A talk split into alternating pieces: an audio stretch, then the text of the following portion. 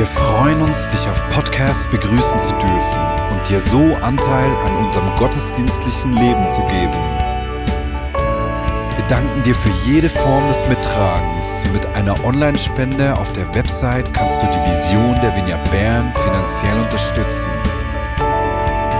Wir wünschen dir viel Inspiration beim Hören der Botschaft und Gottes Segen.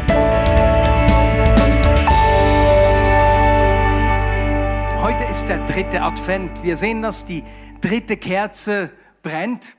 Und wir als Familie, wir sind schon voll in diesem Weihnachtsgroove drin. Sophie, meine Tochter, hat dieses Jahr schon im August begonnen, ihr Zimmer weihnachtlich zu dekorieren. Sie hat den Schlitten und die Weihnachtsdeko hochgeholt, nur um die ganze Sache ein paar Wochen später wieder abzubauen. Ähm, da hat sie sich dann doch noch etwas Zeit gegeben. Aber seit einigen Wochen sind wir voll in diesem Weihnachtsgroove drin. Wir haben beispielsweise in der Küche ein großes Schaufenster, weil unser, äh, der Ort, wo wir wohnen, war, zu, war früher eine, ein Laden, ein Milchladen. Und Caro schmückt das Schaufenster jedes Jahr aufwendig. Und seit drei, dreieinhalb Wochen steht der Adventskranz auch auf dem Tisch. Äh, es hat Kerzen in der ganzen Wohnung und auch die Krippe ist aufgestellt. Seither steht unsere Tochter jeden Tag freiwillig eine halbe Stunde früher auf, um sich so richtig von diesem, in diese Weihnachtsstimmung reinzubegeben. Und wenn ich dann mal etwas früher aufgestanden bin, sagte sie, nein, ich will alleine sein. Kerzen angezündet überall. Dazu haben wir bei uns im Haus einen Adventskalender gemacht fürs Haus. Der steht im Treppenhaus und jeden Morgen kann sich jeder etwas Kleines holen gehen. Es nimmt dich auch mit rein in diese Weihnachtsstimmung. Und seit etwas mehr als einer Woche steht auch der Tannenbaum schön geschmückt schon in, unsere, in unserem Wohnzimmer. Ihr seht, wir sind bereit. Wir haben sogar das Weihnachtsgeschenk von den Schwiegereltern schon gekriegt und schon geöffnet. Eine Kaffeemaschine. Also Weihnachten ist so richtig präsent. Nun, das ist diese Vorfreude auf das Kommen von Jesus. Jetzt, ich weiß, nicht jeder ist gleich weihnachtlich. Es ist ja auch durchaus eine stressige Zeit. Und uns, um uns einzustimmen auf Weihnachten, um die, auf dieses Warten, auf das Kommen von Jesus, möchte ich diese Predigt mit einer Zeit der Stille beginnen. Das machen wir ja sonst nicht so. Also wir werden jetzt wirklich drei Minuten der Stille nehmen. Ich hoffe, dass meine, mein Handy so lange noch hält. Ich habe noch zwei Prozent. Und im Gefühl habe ich drei Minuten auch nicht. Setze dich bequem hin. Atme in diesen drei Minuten tief durch.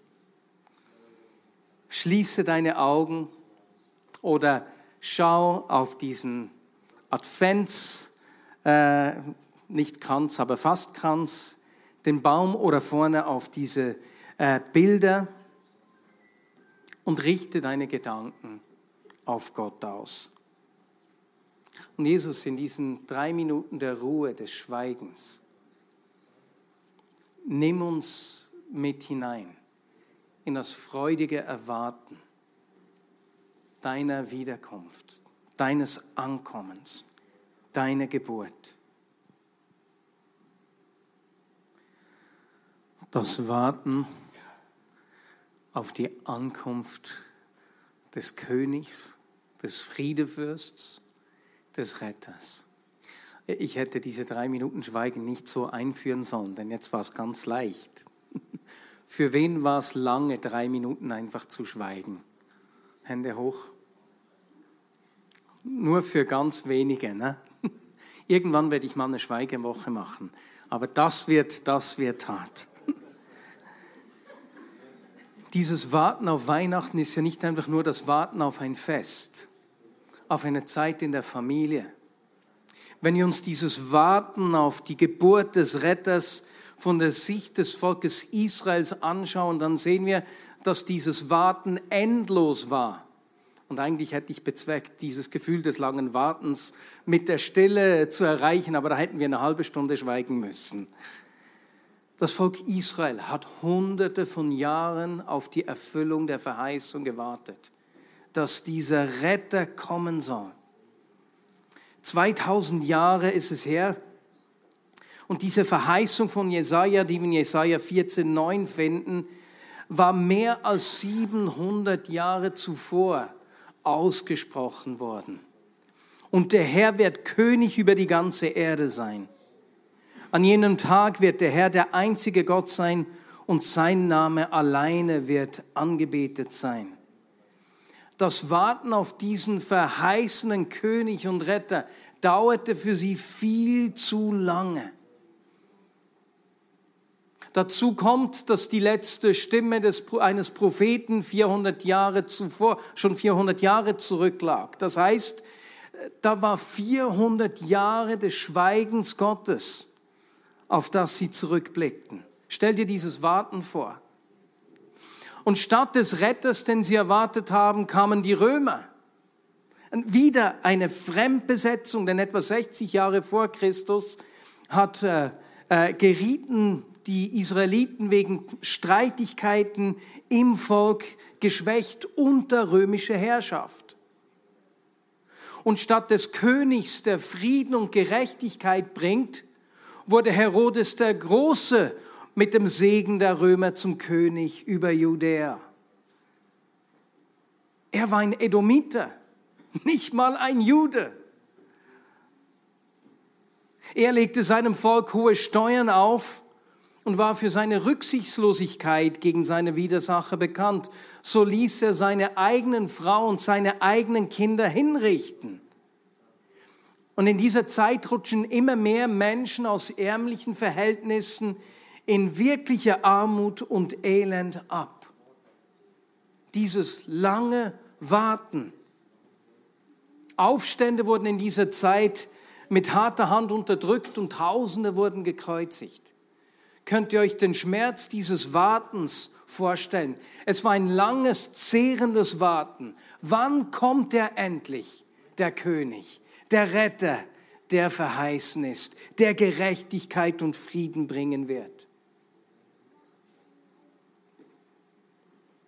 Und dann kam Jesus. Ganz anders, als sie erwartet haben. Es war Gottes Antwort auf ihr Warten die in, einem, in einer Krippe kam als Kind, natürlich, zerbrechlich, ungewohnt, unerwartet. Das Warten des Volkes Israel hatte ein Ende. Dann sehen wir aber ein zweites Warten. Es ging 30 Jahre, bis Jesus sein Wirken begann. Denn erst mit 30 konnte er als Rabbi, äh, Rabbiner, als Rabbi zu wirken beginnen. Und seine Jünger lebten, wie das Reich Gottes mit Wort und Tat sichtbar wurde. Wie er verkündete mit seinen Worten und zeigte, was es heißt, dass die Herrschaft Gottes begonnen hat. Gefangene und Bedrängte wurden frei, Kranke wurden gesund, Arme hörten die gute Botschaft und erhielten neue Hoffnung, zuerst durch Jesus selbst, aber dann immer mehr auch durch sie. Einer, der mit Haupt und Haar erfasst wurde, war Paulus. Er selbst hat diese verändernde Kraft dieses Kindes, das geboren war, das das Warten zu einem Ende gebracht hat, am eigenen Körper erlebt.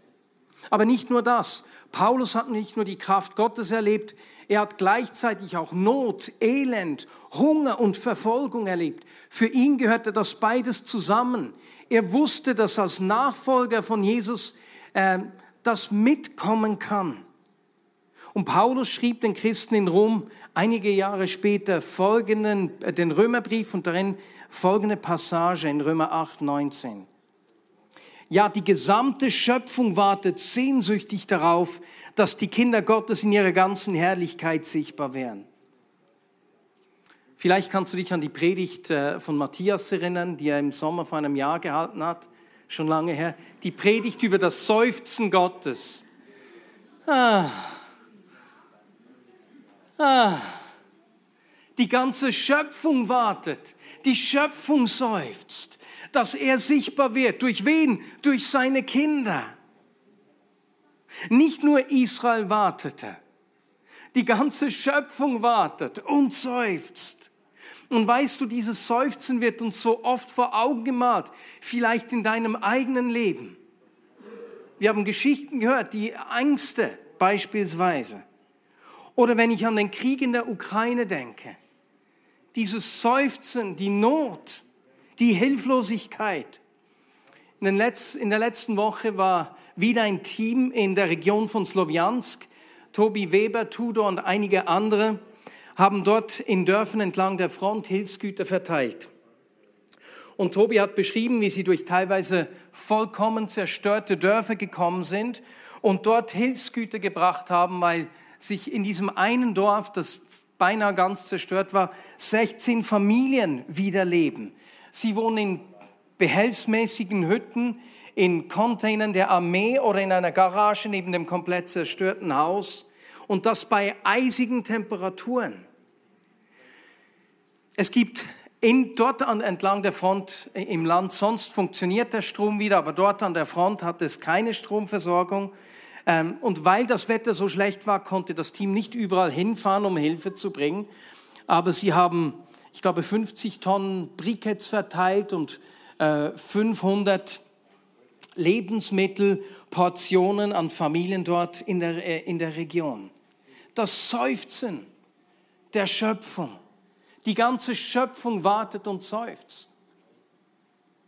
Ich denke aber auch an einen jungen Teenager, der vor einigen Jahren äh, schlechte Entscheidungen gefällt hat und einfach vor einem Scherbenhaufen stand. Ich denke an eine Schülerin, ein Kind hier in Bern, das sich immer wieder vor der Tür wiederfand, weil sie einfach vom Schulalltag überfordert war und in ihrem Empfinden war sie das Problem und sie passte einfach nicht rein. Oder ich denke an einen Mann, der mit Hoffnung auf ein besseres Leben in die Schweiz kam, ohne seine Frau, die in seiner Heimat zurückließ und sich dann hier in einer Depression ganz alleine wiederfand. Die ganze Schöpfung seufzt. Und ich bin mir sicher, dass dir weitere Situationen oder Menschen einfallen, in denen das Seufzen der Schöpfung spürbar wird. Dieses Warten auf Weihnachten ist nicht nur das Warten auf ein Fest, sondern Warten, dass er kommt in diese Situationen hinein. Und weißt du, nicht nur Gott wartet. Ja, nicht nur die, die Schöpfung wartet, auch Gott wartet. Mich berührt ein Text aus Matthäus 9 immer wieder und er spricht zu mir. In diesem Text lesen wir, wie Jesus durch alle äh, Dörfer in Galiläa gezogen ist und den Menschen zum Ausdruck brachte, dass ihr Warten zu Ende gekommen ist, dass das Reich Gottes hereingebrochen ist, dass es greifbar nahe ist. Und er hat es nicht nur mit Worten angekündigt, sondern eben mit Taten gezeigt, was es bedeutet. Deswegen haben sich Scharen von Menschen um ihn gesammelt und dann lesen wir, als er die Scharen von Menschen sah, ergriff ihn tiefes Mitgefühl, denn sie waren erschöpft und hilflos, wie Schafe, die keinen Hirten haben. Da sagt er zu seinen Jüngern, die Ernte ist groß, doch es sind nur wenig Arbeiter da. Bittet deshalb den Herrn der Ernte, dass er Arbeiter auf sein Erntefeld schickt. Wo sind die Arbeiter? Gott wartet.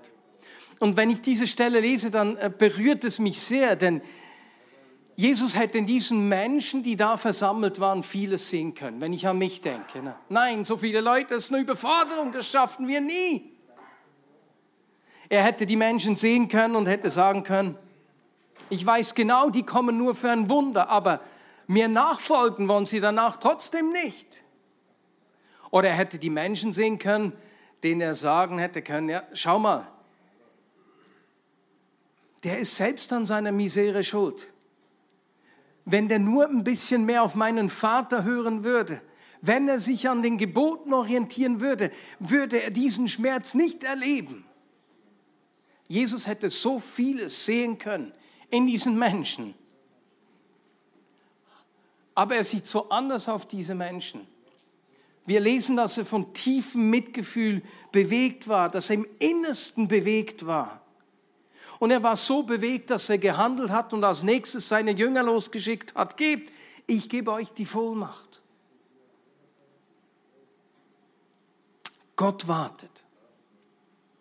Gott wartet darauf, dass Menschen, also es ist ein, nicht ein, ein Warten mit der Uhr, wann kommen sie endlich? Es ist nicht ein hoffnungsloses Warten, nein, sie verarschen mich, äh, sie lassen mich sitzen, Entschuldigung. Es ist ein freudiges Warten, wann kommen sie? Die Menschen, die ich zu mir gezogen habe, die Menschen, denen ich mich gezeigt habe, wann kommen sie in die Situation hinein und machen mich sichtbar? Er wartet darauf, dass wir uns berühren lassen. Er wartet darauf, dass wir als seine Kinder gleich, einfach, zerbrechlich, unkompliziert in die Lebensrealität von Menschen hineinkommen, wie er gekommen ist. Unser Jahresmotto des nächsten Jahres heißt Stop for the One. Und genau das wollen wir lernen. Für ihn anzuhalten, um uns von seinem Herz berühren zu lassen und dann anzuhalten für den einen, nicht für zehn. Für einen kann ich anhalten, nicht für hundert. Aber für einen kann ich anhalten. Stop for the one. Denn Jesus tut heute das Gleiche und er kommt. Weihnachten ereignet sich immer wieder dort, wo wir uns brauchen lassen. Und das sehen wir an vier Geschichten, die ich euch zum Ende dieser Predigt erzählen möchte. Geschichten, die ich in den letzten zwei Wochen gehört habe. Ich habe vom Seufzen erzählt, dieses Teenies, der vor einigen Jahren schlechte Entscheidungen gefällt hat. Das ist eine Geschichte, Entschuldigung, die mich persönlich berührt, weil dieser Junge mein Neffe ist.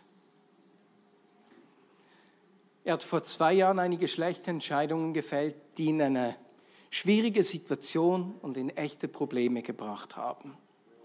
Sein Verhalten in der Familie war so schwierig, dass er kurz davor stand, zu Hause rauszufliegen. Er hatte die Option, zu Miguel nach Spanien zu gehen für zwei, drei Monate, was auch nicht einfach ist. Es brachte auch nicht wirklich Verbesserung, muss man sagen, diese zwei Monate. Es war schwierig für ihn. Aber weißt du was, in den vergangenen zwei Jahren hat sich die Situation verändert. Er hat eine Lehre begonnen, die ihm richtig gefällt. Er hat mit schlechten Angewohnheiten aufgeräumt. Und auf einmal ist er im Feuer für Jesus. Und er hat mich letzte Woche angerufen und gefragt, Marius, kannst du mir nicht helfen? Ich möchte Bibeln kaufen, um sie in meinem Umfeld zu verteilen. Dann habe ich ihn angerufen und habe im Gespräch herausgefunden, dass er 300, 400 Bibeln kaufen will, um sie bei sich im Quartier verteilen zu gehen. Und ich meine, er ist in der Lehre, er hat jetzt nicht den großen Zapfen, wie wir in der Schweiz sagen würden, aber will sein Geld investieren. Und nächsten Dienstag werden zwei Paletten voller Bibeln angeliefert. Und dann habe ich ihn gefragt, was zu dieser Veränderung geführt hat.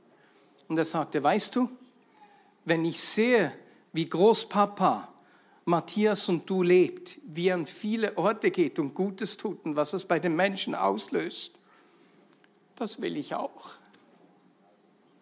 Weißt du was, wie du im Verborgenen lebst und wo du dich im Kleinen verschenkst?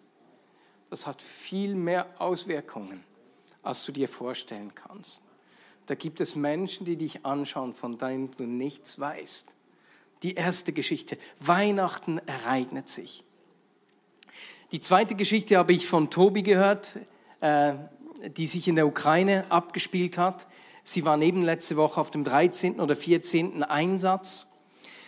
Sie haben eben 50 Tonnen Briketts und es sind mehr als 300 Lebensmittelpakete verteilt. Und als ich im letzten Februar da war, waren die Menschen schon nur berührt, weil wir gekommen sind. Zu sehen, zu erleben, dass sie nicht vergessen sind dass sich jemand ihnen zuwendet. Und Tobi hat mir geschrieben, dass er einem Mann, Sergei, äh, wieder begegnet ist, der in der Umgebung von Sloviansk wohnt. Als er ihn beim letzten Einsatz im August gesehen hat, äh, hatte der Mann seit Monaten massive Rückenbeschwerden, Tobi hat für ihn gebetet und nun ist dieser Sergei auf ihn zugekommen, zugerannt und hat gesagt, du glaubst nicht, was geschehen ist. Seit du für mich gebetet hast, habe ich keine Rückenschmerzen mehr.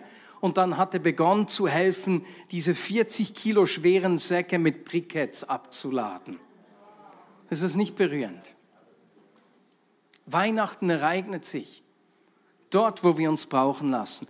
Und wir haben gesagt, für den nächsten Einsatz, diese Einsätze, die, die brauchen ganz äh, schön viel äh, Kapital, um diese Hilfsgüter zu liefern. Was wir machen können, ist, wir machen auch dieses Jahr wieder eine Weihnachtsaktion. Wenn du willst, kannst du ein Weihnachtsgeschenk kaufen. Im Namen einer Person, der du ein Geschenk machen willst, kaufst du beispielsweise eine 100 Franken Urkunde, die du der Person schenkst. Und damit kann eine Familie zwei Wochen lang essen und ihre Wohnung wärmen. 50 Franken hilft einer Familie für eine Woche äh, zu essen und eben ähm, die Wohnung wärmen zu können. Und wir werden heute und nächste Woche nach dem Gottesdienst draußen solche Urkunden verkaufen. Wenn du beispielsweise mir ein Geschenk machen möchtest, kannst du mir so eine Urkunde in meinem Namen dort eben die kaufen gehen und sie mir dann schenken. Einfach damit du weißt, wie das funktioniert. Die zweite Geschichte. Die dritte Geschichte von diesem Kind, das sich immer wieder vor der Tür gefunden hat und das sagte, aus mir wird eh nichts. Dieses Kind hat eine Lehrperson gefunden, die an es glaubt, die es nicht aufgibt. Auch wenn es nicht immer einfach ist, weil dieses Kind durchaus äh, manchmal eben überfordert ist vom Schulunterricht. Aber weil diese Lehrperson sich ihr verschenkt, hat sich etwas in ihr verändert. Und sie hat ihr Folgendes geschrieben. Ich kann nicht den ganzen Brief vorlesen, ich habe nur zwei Sätze. Den Brief, als ich den gesehen habe, habe ich nur Rotz und Wasser geheult, weil es mich so berührt hat. Ein Satz drin war, Sie geben mich nicht auf und ich wüsste gerne weswegen. Ich kann sagen, weswegen. Das Warten auf Weihnachten das Warten auf das Kommen von Jesus in die Situation dieses Kindes rein.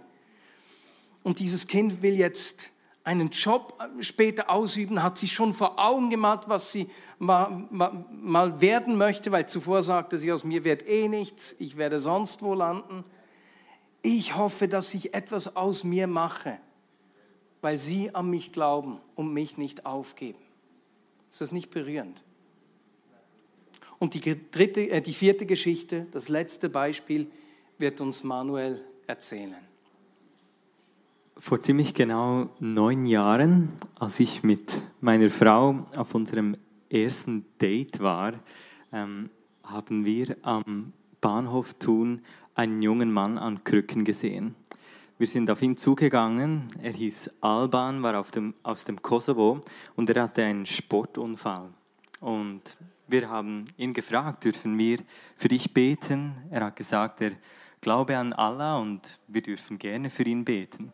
Und äh, so sind wir niedergebückt, haben unsere Hände auf seinen Fuß gelegt, für ihn gebetet. Sobald wir Amen gesagt haben, hat er Danke gesagt und ist davon gehumpelt. Ihm war das ein bisschen unangenehm, hat er mir später erzählt.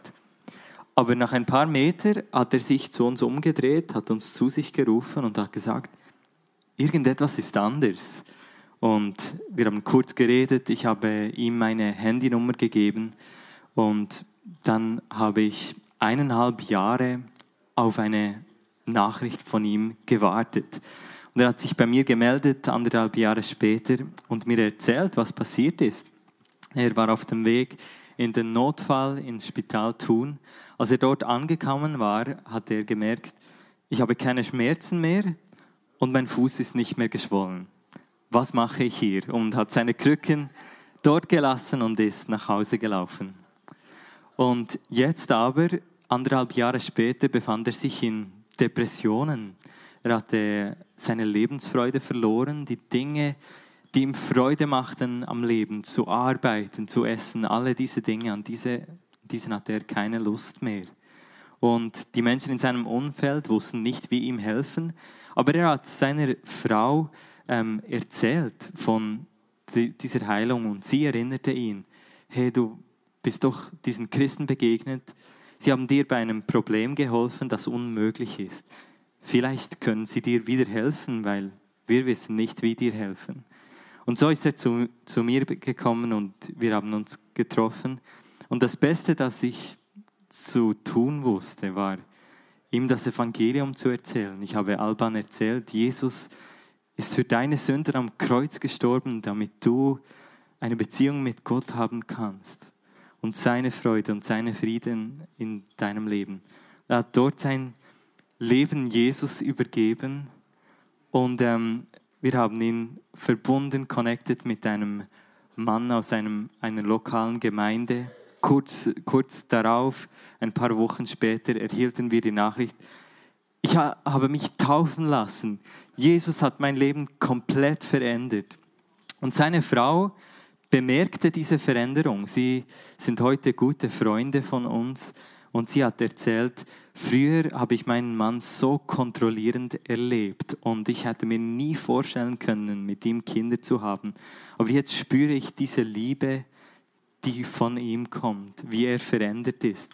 Und auch sie hat sich für Jesus geöffnet, ihr Leben Jesus übergeben. Und heute äh, viele weitere Familienmitglieder haben ihr Leben Jesus übergeben. Heute haben sie drei Kinder. Eines davon ist unser Götti-Bub. Und, ähm, und in ihrem Herzen ist dieser Wunsch gewachsen, zurückzugehen. Alban hat uns erzählt, er, er kam in die Schweiz auf der Suche nach einem besseren Leben. Ähm, aber er hat sich in Depressionen wiedergefunden, bis er Jesus begegnet ist, ihm nachdem er wirklich diese ganze Zeit gesucht hat, auch wenn er es nicht wusste. Aber in ihm hat er echtes Leben und ewiges Leben gefunden. Und heute als Familie haben sie es auf dem Herzen. Das, deshalb ist die Geschichte für mich natürlich, weil sie ein wandelndes Wunder sind, die ich regelmäßig sehe, aber diesen Sommer waren sie für einige Monate im Kosovo. Sie planen längerfristig zurückzugehen, um das Evangelium zu, ihrer, zu ihrem Volk zu bringen und dort eine Art Lebensgemeinschaft und äh, Jüngerschaftsschule zu gründen.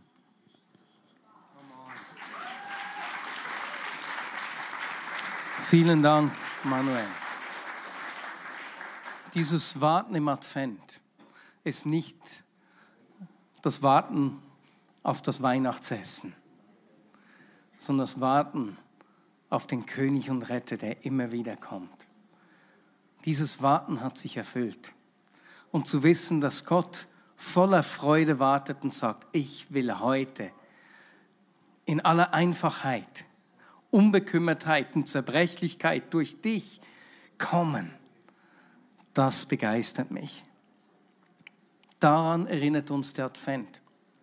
Das ist auch der Grund, weswegen wir den Weihnachtsgottesdienst jeweils so gestalten, um es einfach zu machen, dass wir Menschen einladen können.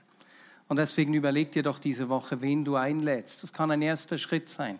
Vielleicht ist es der 17., den du im Leben eines Menschen äh, machst, mit dem du die Beziehung pflegst, um ihm Jesus nahe zu bringen. Gott will sich durch uns zeigen. Er kommt immer wieder. Immer wieder. Daran erinnert uns der Advent.